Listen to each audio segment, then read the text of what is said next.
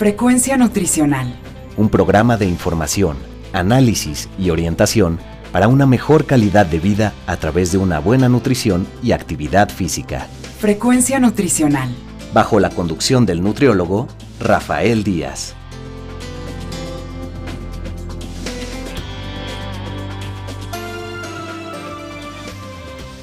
Hola amigas y amigos, les saluda Rafael Díaz García, ya estamos en su programa Frecuencia Nutricional, un programa de la Universidad Autónoma Metropolitana Unidad Xochimilco para Radio 94.1 FM. Antes de cualquier otra cosa, quiero agradecer a todos los que durante estos días nos han seguido en nuestra página web y se han puesto en contacto con nosotros vía correo electrónico, Facebook y Twitter.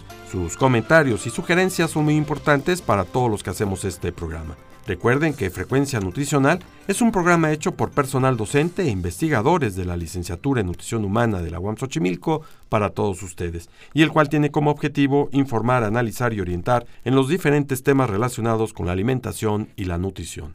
El día de hoy contamos con la presencia en el estudio de la doctora Claudia Delgadillo Puga. Ella es investigadora del Departamento de Nutrición Animal del Instituto de Ciencias Médicas y Nutrición Salvador Subirán y con la que vamos a platicar sobre el tema de la biotransformación y los beneficios a la salud. Doctora, bienvenida a Frecuencia Nutricional. Muchas gracias, muchas gracias por la invitación, un placer. Pues ¿por qué no empezamos platicando qué debemos entender por este término de la biotransformación? Tenemos que platicar antes de biotransformación, debemos entender que es un organismo vivo que va a transformar compuestos químicos y en este ejemplo los vamos a citar a compuestos químicos que están presentes en las plantas. De tal suerte, Rafa, que vamos a platicar acerca del contexto de los polifenoles, para que podamos de ahí tener un hilo conductor y aterrizar hacia la salud. Y esta transformación se da directamente en el organismo o previo al que las personas consuman, por ejemplo, los biofenoles, se va dando la transformación directa ya desde el propio alimento del beneficio que puede tener a la salud. Bueno, en ese sentido vamos a encontrar dos grandes ramas. Si hablamos de alimentos fermentados, vamos a pensar en yogurt, ya es un producto fermentado por una microbiota específica y va a tener un efecto sobre los componentes gruesos que están en el alimento, en este caso los carbohidratos, en este caso las proteínas y previo a ser incorporado en la alimentación o al consumo va a tener una transformación que lo hacen obviamente microorganismos vivos. En el otro contexto, que es también muy importante, vamos a encontrar una gran cantidad de compuestos de origen vegetal en los alimentos, en las frutas, en las verduras. Estos compuestos se le conocen como polifenoles. Los polifenoles son producto del metabolismo secundario de las plantas y estas, las plantas eh, los van a producir por efectos estresantes. Cuando la planta tiene una intensa radiación ultravioleta, va a producir estos compuestos para protegerse. Si es atacada por hongos o si es atacada por algunos insectos o incluso la propia mordida de los animales en pastoreo, la planta responde produciendo compuestos secundarios llamados polifenoles. ¿Cómo los encontramos en los alimentos? Hay una gran cantidad de ellos y se van a clasificar de diferentes formas. Los más abundantes en la naturaleza, que los podemos ubicar fácilmente en los alimentos que tenemos a la mano, pues son los flavonoides. Los flavonoides forman parte de los fenoles, son producidos del metabolismo secundario de las plantas y los vamos a encontrar en frutos rojos. Y ahí tenemos ejemplos como la manzana, como las fresas, las frambuesas. La eh, uva. La uva. Porque de alguna manera siempre se nos ha dicho que en el caso del vino, ¿no? Tiene una alta concentración de polifenoles. Y no solamente en el vino, sino también en otros productos como el chocolate, el cacao. Entonces, hoy tenemos un elemento, vamos a llamarlo ejemplo, de estos productos de las plantas, pero al ser consumidos por nosotros, los organismos humanos, estos compuestos van a tener una biotransformación. Generalmente estos compuestos están ligados a azúcares. Al entrar a nuestro organismo en el estómago, algunos de ellos resisten a la hidrólisis eh, ácida, pero al estar en el, tracto gastrointestinal, pues son desde el punto de vista enzimático degradados y se utilizan ahí un par de enzimas eh, muy importantes para que posteriormente puedan ingresar a través de la célula del intestino hacia la torrente sanguínea. Es muy importante que algunos de estos elementos, antes de entrar al torrente sanguíneo, sean transformados y biotransformados por la microbiota del intestino. De tal suerte que van a estar en nuestro organismo estando en el hígado y van a tener otra serie de actividades eh, químicas, enzimáticas para ser degradados. Digamos, los polifenoles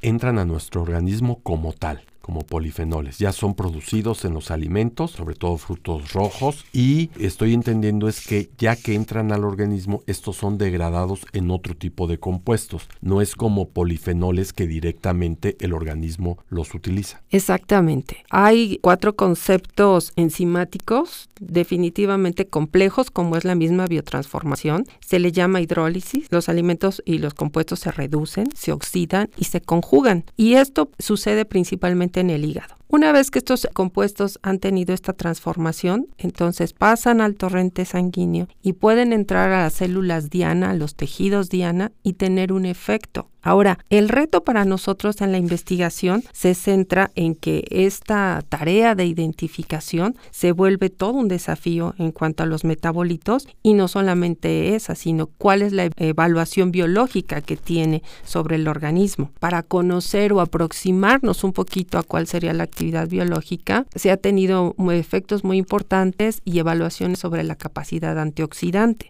Entonces se dice que el vino, los frutos rojos tienen, son buena fuente de compuestos antioxidantes. Ahora, el vino no es por el alcohol, es porque contiene otro tipo de compuestos que son los que traen el beneficio. Pues el alcohol, la verdad es que hay que restringirlo en muchos sentidos, ¿no?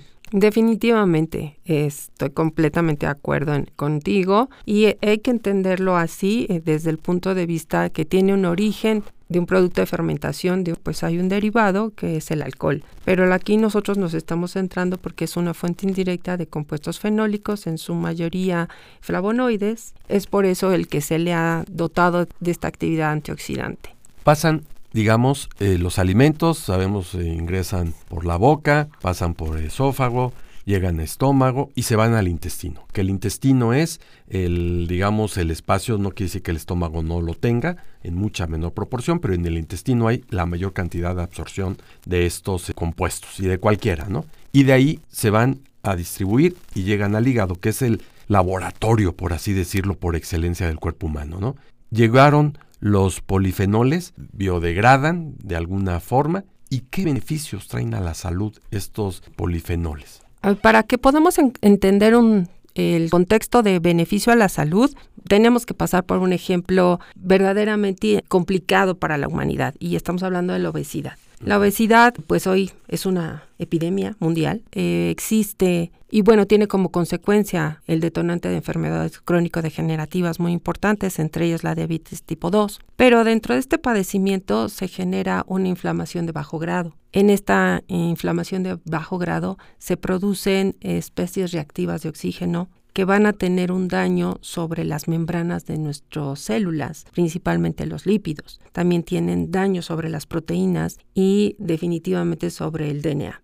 En ese sentido, estos polifenoles y estos metabolitos secundarios de la degradación de los mismos tienen un efecto antioxidante. Tratan de captar estos radicales libres que están en el organismo, mitigándolo y entonces podando darnos un beneficio adicional, porque en la obesidad este equilibrio antioxidante endógeno se pierde o se va mermando. Entonces, el uso de estos alimentos, hemos repetido gran cantidad de veces en, esta charla la presencia de fenoles, pero vamos a un poquito a platicarles, por ejemplo, compuestos como las cumarinas, compuestos que están presentes, por ejemplo, en la cúrcuma, ¿no? Que es una raíz, hay en nuestro territorio nacional que mayoritariamente está en, en, las regiones áridas y semiáridas. Existen vegetales que son no convencionales, no convencionales porque no los consumimos directamente nosotros eh, los humanos. Los utilizan otros organismos, por ejemplo los animales en pastoreo, eh, los animales como los caprinos hacen una utilización de estos recursos y me refiero particularmente a Acacia farnesiana o Bakelia farnesiana y la conocemos en el territorio como huizache.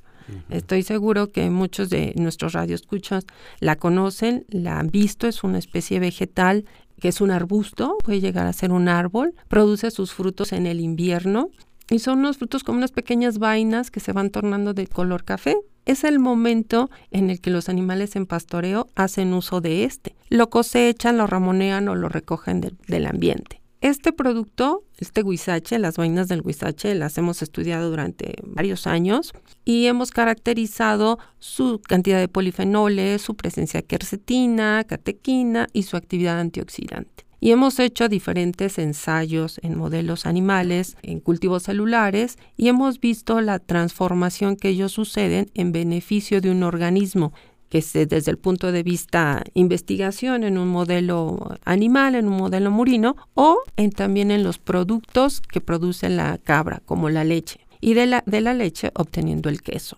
Entonces, por la transformación y la presencia de este recurso vegetal no convencional, tenemos alimentos de una gran calidad, no solamente nutricional, sino funcional.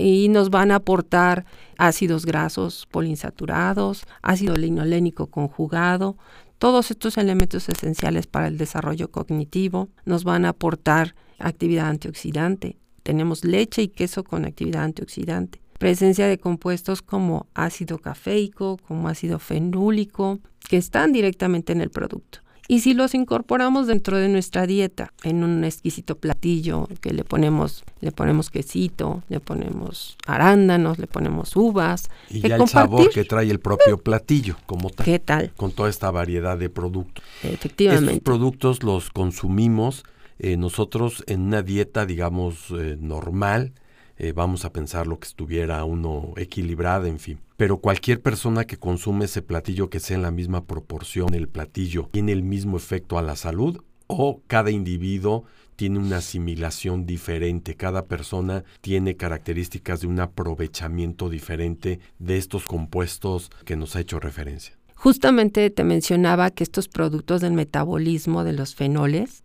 se hace muy complejo y vamos a tener una diversidad de productos que no son los que entraron en la dieta. Ya biotransformados, colocados y depositados en el órgano diana va a depender de la edad, va a depender del estado fisiológico, si es embarazo, si es lactancia. Depende también la actividad física que hagamos. Es sumamente importante. Es una maquinita bien aceitada y una maquinita tremendamente activa cuando el organismo tiene actividad física.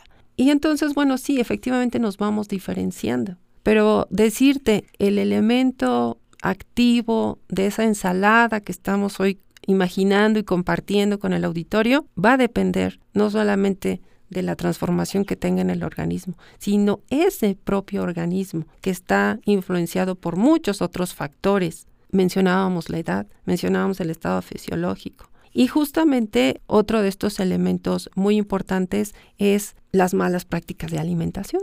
Definitivamente alimentos altos en grasa, altos en azúcares solubles, sabemos que pues no son de lo mejor y que son elementos que desencadenan esta, estos eh, factores tan determinantes para el establecimiento de la obesidad. Así como encontramos todos estos productos o compuestos que pueden generar un daño a la salud eh, impresionante, y no me refiero solo en particular al exceso del consumo de grasa, de carbohidratos, porque finalmente uno los requiere. El problema es que siempre hay este consumo en exceso, ¿no? De carbohidratos, por ejemplo, ¿no? Pueden tomarse tres, cuatro bebidas de estas gasificadas eh, que tienen un exceso de azúcar increíble. Siempre está la cuestión de que los encuentra uno y en la porción adecuada tiene un beneficio. Pero todos estos productos como los polifenoles, algunos de los ya mencionados, los encontramos en la cantidad suficiente para que la persona lo consuma. Y dos, si hay un exceso del consumo de estos mismos, también pudiese haber un daño a la salud. Hay alimentos que son eh, tremendamente altos em, en quercetina. Y quercetina es un, compuesto muy abundante en la naturaleza, en los frutos, eh, pero no es quercetina como nos gustaría y fuera tan simple el que tiene el efecto metabólico directo. Va a ser transformada, definitivamente. Muchas veces eh, esta transformación va a minimizar el efecto biológico que necesitamos. Por eso la cantidad. Y esto es como los, fármacos tienen una investigación atrás que nos permite tener la dosis exacta. En los alimentos no sucede esto. Necesitamos tener diferentes fuentes, diversidad, enriquecimiento y el conjunto de ambos, de todos estos elementos, hace que tengamos el producto biológico en mejor cantidad.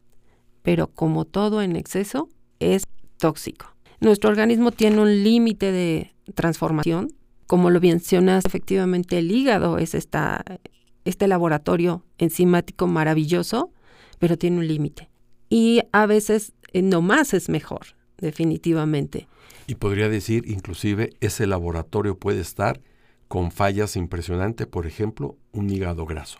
Y el funcionamiento, supondría yo, que ya no es igual y que sintetizar todos estos productos le cuesta mucho trabajo.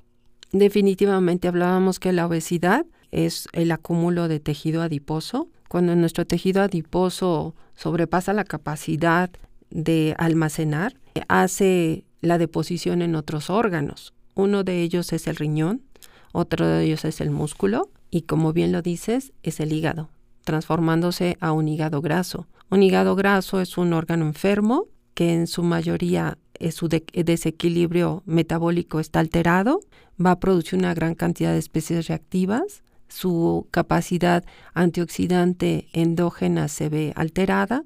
Si nosotros le pretendemos echar una manita a un organismo enfermo con una serie de compuestos complejos, definitivamente pues tendrá que tener hacer un, esfuerzo eh, mayor. Por eso es siempre paulatino. Vamos a ir incorporando en nuestra dieta diversidad de productos, los vamos a hacer paulatino. A veces es muy fácil, no, tómate un té de esto, un té del otro, un té del más allá. Y finalmente tenemos un extracto acuoso en un té de estos compuestos que están en las plantas. Plantas como que, como la cúrcuma, como la canela, como el té anís, todos ellos muy buenos y reconocidos por sus compuestos y sus actividades en la salud, pero en exceso definitivamente no es lo adecuado. Hasta el agua en exceso es inadecuada. Y hay un término igual que hemos escuchado los xenobióticos, ¿Qué es esto? Eh? Los xenobióticos lo planteamos como una sustancia química que se encuentra dentro del organismo y que no se produce de forma natural. Lo mismo pasa con los polifenoles. Están en los vegetales, se producen por efectos estresantes en la planta, pero no están en el organismo ni deberían estar en el organismo, de tal suerte que desde el punto de vista farmacológico se puede entender que pueden llegar a ser un genobiótico, es decir, un compuesto que no se produce naturalmente en el organismo y que necesita ser transformado. Muchos de estos compuestos son transformados y supongo que cada uno de ellos tiene características peculiares, eh, propias y sobre todo beneficios a la salud. ¿Podríamos distinguir algunos beneficios a la salud de algunos de estos compuestos como tal? Yo he escuchado en el caso de los polifenoles que dicen que el beneficio cardiovascular es eh, muy bueno, ¿no? El consumir, aquí lo hemos dicho en el programa, no en una o dos ocasiones, sino varias, algunos invitados nos han hecho referencia, que el consumo de una copa de vino al día, siempre y cuando se tenga el hábito de hacerlo, ¿no? No quererlo empezar hoy o, decir, como me dijeron que el vino es muy bueno, pues me acabo una botella. Pero este efecto, digamos, protector o de beneficio a la salud que identifica uno, en este caso, en otros, ¿Cuáles son estos beneficios que pudiésemos encontrarle? Uno de los beneficios que tienen los compuestos polifenoles y particularmente los flavonoides es en el incremento en la actividad metabólica del tejido graso. Justamente en el tejido adiposo pardo se tiene en el organismo humano, estos compuestos van a tener un efecto, van a incrementar su actividad metabólica oxidativa. Esto quiere decir que vamos a tener un tejido adiposo mucho más activo que va a generar calor a través de la oxidación de los lípidos. Esa transformación energética va a hacer que el tejido adiposo reduzca su acumulación de grasa. Entonces, hay compuestos bioactivos de las plantas que su órgano blanco es el tejido adiposo pardo, por ejemplo. Y el tejido adiposo pardo entonces va a ser mucho más activo, va a generar calor y nosotros vamos a reducir peso. Eso es maravilloso. Otro órgano blanco que tiene también estos compuestos es el músculo. El músculo y las fibras musculares que hacen oxidación y que se ejercitan se generan mucho mayor cuando tenemos una actividad física de resistencia. Estas células oxidativas van a consumir una mayor cantidad de oxígeno para que pues para generar ATP y para producir energía. Pero ¿cuál es la matriz de la que ellos van a echar mano? Pues van a ser los ácidos grasos que están en la dieta y que están acumulados en el tejido adiposo. Por lo que nos dice, digamos, en algunos casos no es de que consumamos el compuesto, sino que dentro del organismo, además de que se transforma, se sintetiza, hay que agregarle algún otro elemento adicional, por ejemplo, la actividad física para que algunos compuestos alcancen, digamos, su punto de mayor este nivel. Y supongo que a lo mejor también con el propio sueño, ¿no? El dormir bien, puede haber algunos compuestos que sean aprovechables. ¿Hay algo de esto?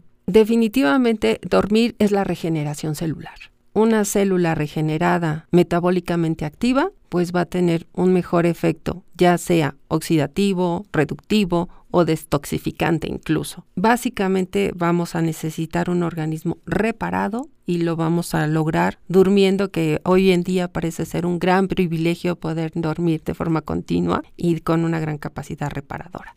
¿Cómo podríamos nosotros concientizar al auditorio? Ahorita es importante, tenemos a los radioescuchas. ¿Cómo concientizar, decir, el beneficio de este consumo, la explicación sencilla para decir, come esto porque esto te tiene este tipo de beneficio?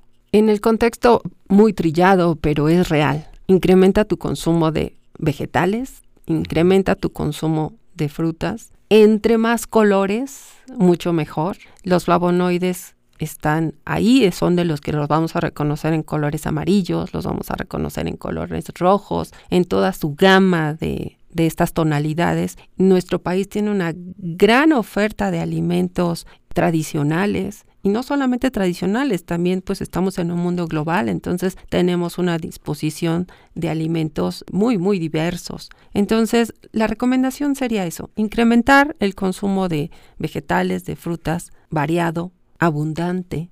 Sobre todo alimentos naturales. Y creo que aquí valdría la pena para muchos radioescuchas también que pues no lo tienen consciente. Esto no se encuentra en los productos chatarra ni en los productos industrializados como tal. Entonces eh, creo que la idea también sería es ir pasando a una dieta mucho más sana y que además, valga la pena decirlo, hasta más económica, porque el valor agregado ya cuando se le pone marca al producto es altísimo. Frutas, verduras, pero también productos cárnicos por esta biotransformación que hacen los animales de algunas sustancias y por ejemplo ya cuando se llega inclusive a nivel del queso, el yogur que nos hacía referencia. ¿Y los pescados? Sí, efectivamente. Entonces estamos tomando un ejemplo de una dieta diversa y variada. Los recursos marinos efectivamente son una gran fuente de ácidos grasos, de ácidos grasos poliinsaturados, en su mayoría de lo que conocemos como ácidos grasos omega 3. Todo suma, todo suma.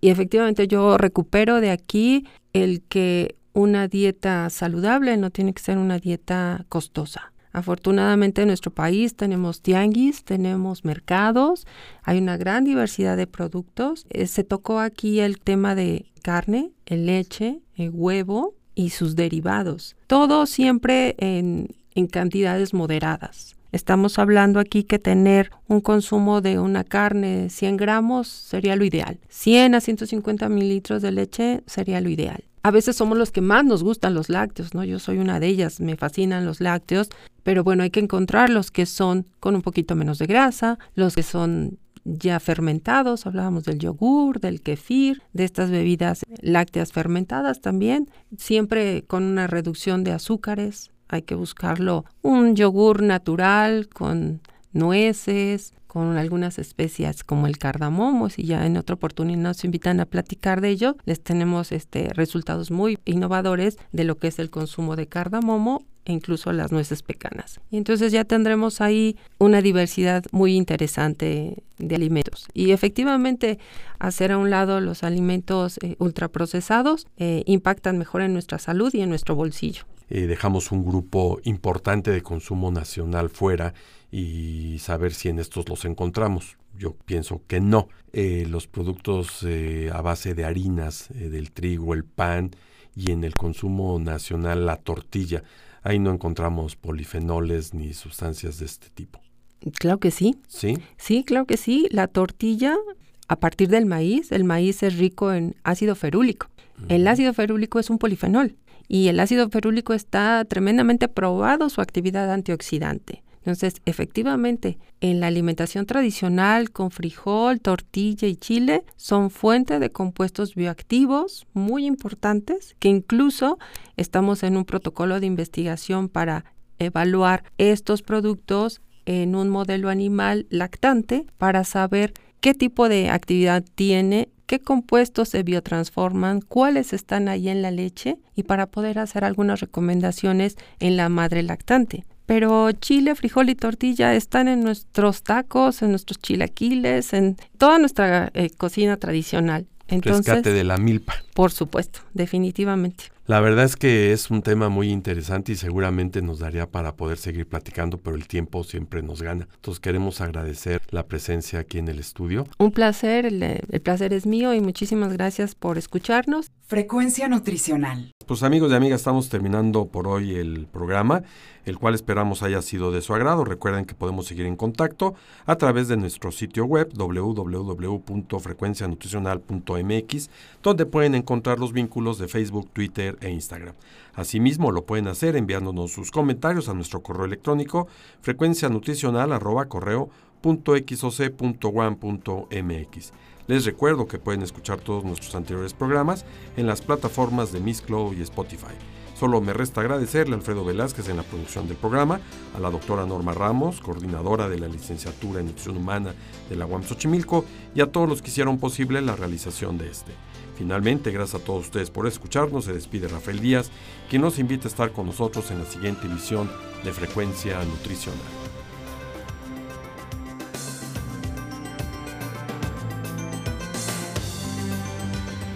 Frecuencia Nutricional.